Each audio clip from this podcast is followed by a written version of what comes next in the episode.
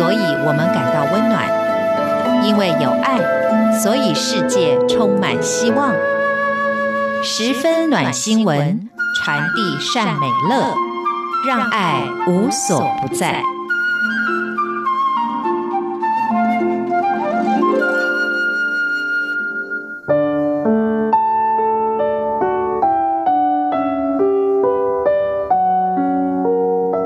亲爱的朋友，欢迎您收听今天的十分暖新闻，我是朱佳琪。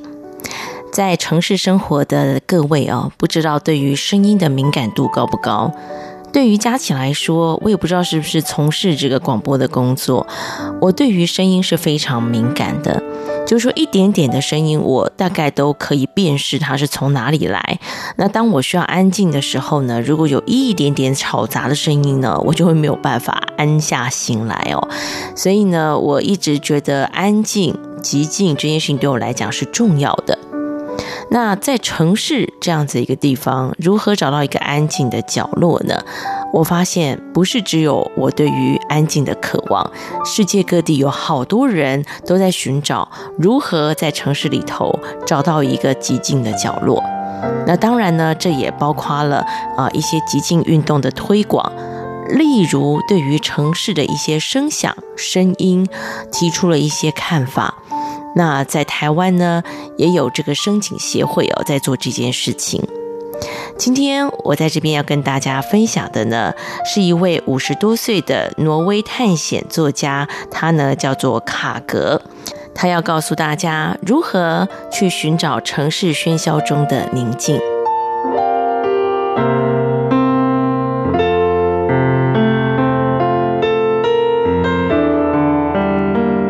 五十多岁的挪威探险作家卡格认为，要找到一个完全寂静的地方是不可能的。一九九三年的南极徒步之旅是他最接近极静的经验。在冰封的孤单中，他独自度过了五十个昼夜。一开始，他的脑中仍旧回荡着各种的噪音。不过，到了旅程的尽头，他觉得大脑比天空还要宽阔。在二零一六年出版的著作中，卡格将极静比喻为新的奢侈品。的确，从静心冥想到消音耳机，极静在最近几年成了越来越抢手的商品。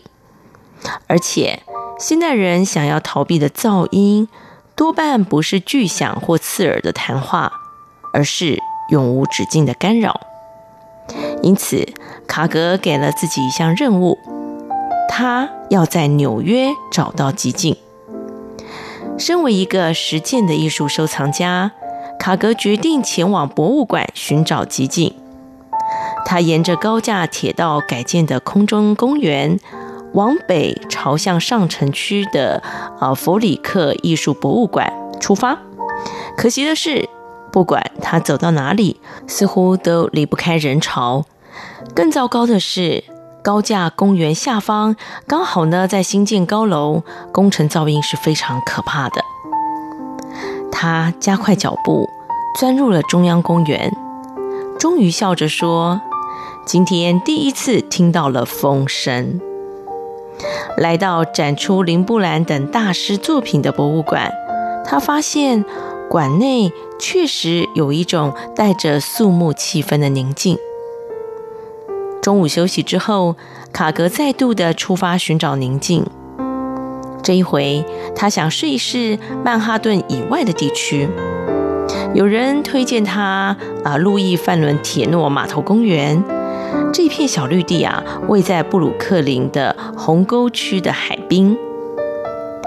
当卡格抵达的时候，稍早有一名卡车司机冲撞下城区自行车道的噩耗已经传开了，所以呢，当场啊，就基本上可以看到直升机在远处的上空盘旋，然后呢，警察的游艇呢，呃，直驰驶过波涛汹涌的水面，世界似乎顿时变得纷扰不宁。然而，夕阳余晖下的码头却是异常的平静。卡格走到码头的尽头，一对年轻的男女正深情的窃窃私语。卡格望着太阳沉入水中，沉默好一会儿。他说：“大家很容易以为背对世界就能够找到宁静，事实正好相反。对世界敞开心扉，尊重生命，热爱生活，宁静自然就会降临。”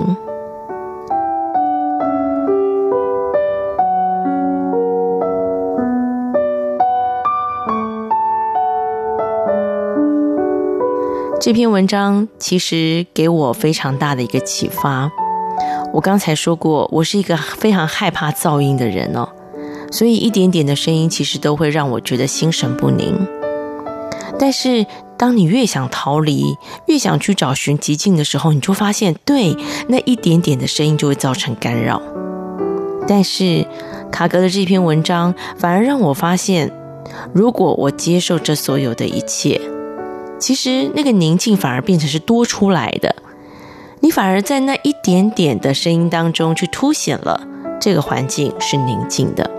我不知道朋友们能不能感受到我所说的这件事情哦，就如同我呃，如果比起这个夏天跟冬天呢，我比较喜欢夏天，因为我不喜欢寒冷的感觉。但是有时候呢，就是要来那么那么一点的这种冷度啊，凉意。反而能够凸显那个温暖的部分。所以，当我们一直在寻求宁静的时候，也或许要去思考，为什么我们需要这个空间这么样的安静？是不是其实那个吵杂纷乱是自己内在的部分？但是，当然，我觉得话说回来哦。我觉得，呃，这个空间在一个公共场合里头，你是不是能够保持你自己可以拥有的宁静这件事情，好像似乎也凸显了这个城市的人们的素养。你会发现，这个素养越高的城市，它在很多的空间里头，大家说话是轻声细语的。